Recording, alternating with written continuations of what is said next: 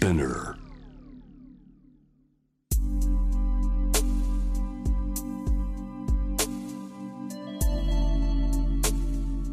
眠らない街六本木。高層ビルの一室に現れる深夜の保健室。重たいドアの向こう側。ここでは誰もが飾らない言葉で語り始める。心の声を聞き出す。特別な聴診器を持って迎えるのは酒と涙と哀愁をこよなく愛するイラストレーターの田中美咲。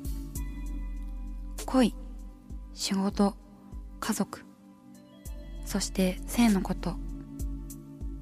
一人一人で違う体と心のカルテ J-WAVE ミッドナイトチャイム。ようこそ深夜の保健室へ。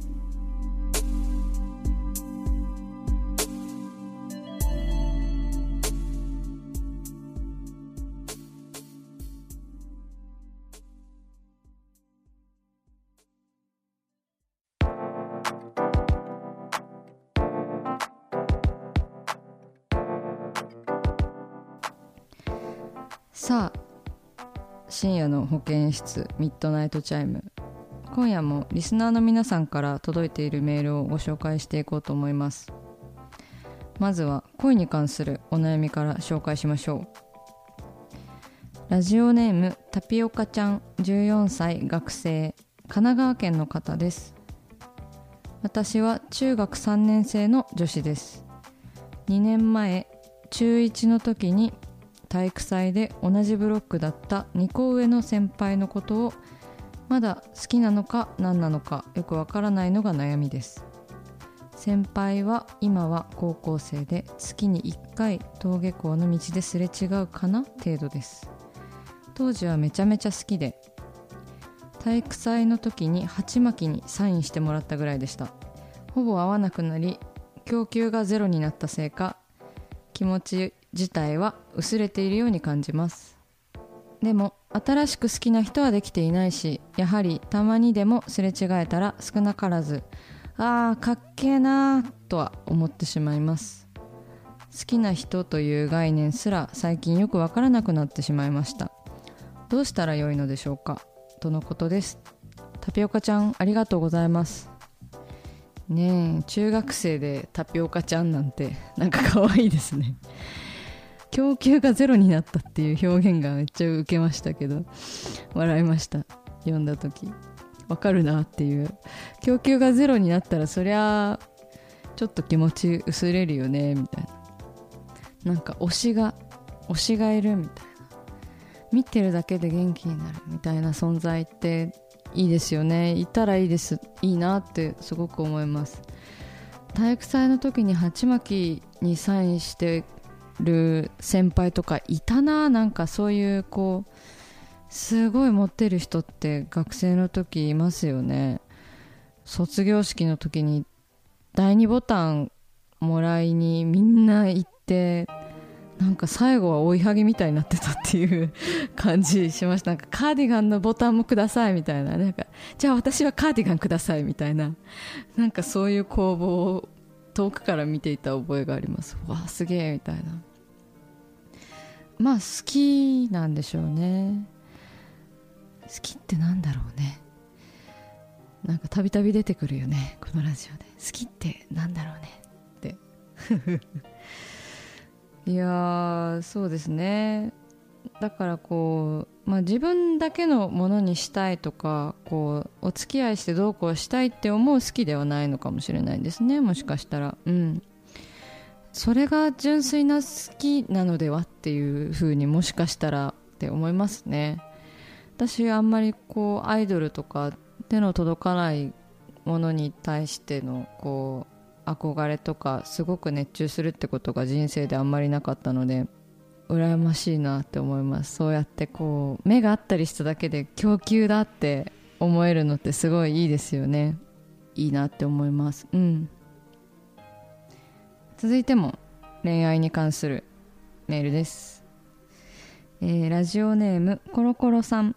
21歳学生東京都の方です。私にはお付き合いしている男性がいるのですがコロナの影響で全く会えず本当に好きなのかわからなくなっている自分がいます。彼も学生です。連絡もほとんど取っていなく別れたら楽になるのにと思いつつも別れるのが不安な自分がいます。この感情の行き場がなくてメールしてしまいました。とのことです。ありがとうございます。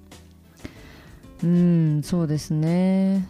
これもまた供給がないからということなんでしょうか。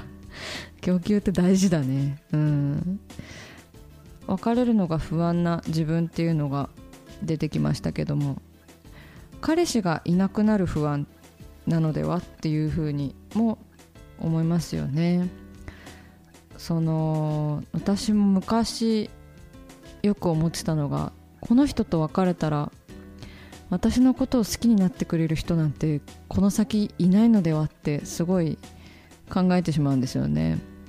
それゆえになんかなんとなくこうお付き合いした人とは長く続くんですよね。この人と別れたら誰も私のことなんて好きになってくれないのではってすごい思ってる時期ありました。なんかでもその不安が別に悪いわけでもないしだからってこう分からなくてもいいと思います。2人の関係性って本当長く付き合えば付き合うほど変化していくものだと思うんで。そうでだなんかコロナの影響で私もなんか誰にも会いたくないみたいな結構塞ぎ込みがちだったんですけどでもコロコロさんはこう友人とかとは連絡を取り合えているんですかね？友達にこのことを相談できたりとかができているのかな？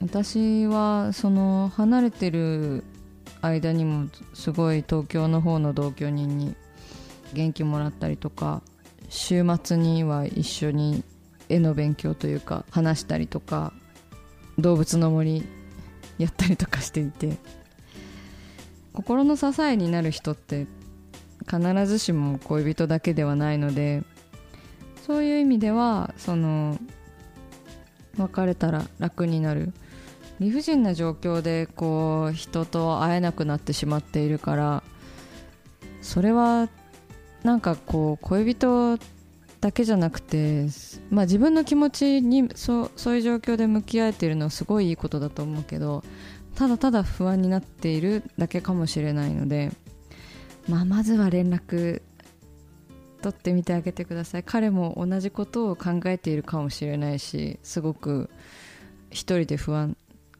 になっているかもしれないから連絡を取ってみるのもいいと思います。うん。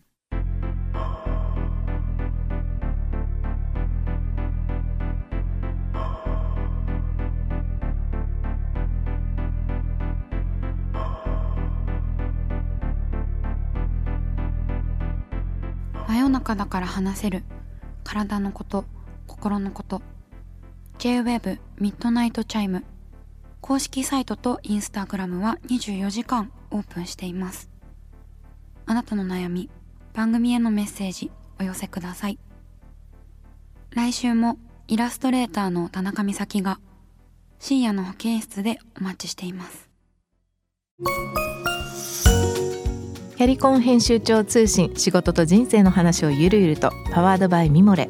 このポッドキャストではミモレ編集長の河原咲子が時には一人で時にはゲストをお招きしキャリアコンサルタントの資格を生かして仕事と人生そして職業キャリアだけじゃないライフキャリアの話を誰にでも分かりやすくゆるゆるとお話します。毎週金曜日に新しいエピソードを配信中です。ぜひ一度聞いてみてください。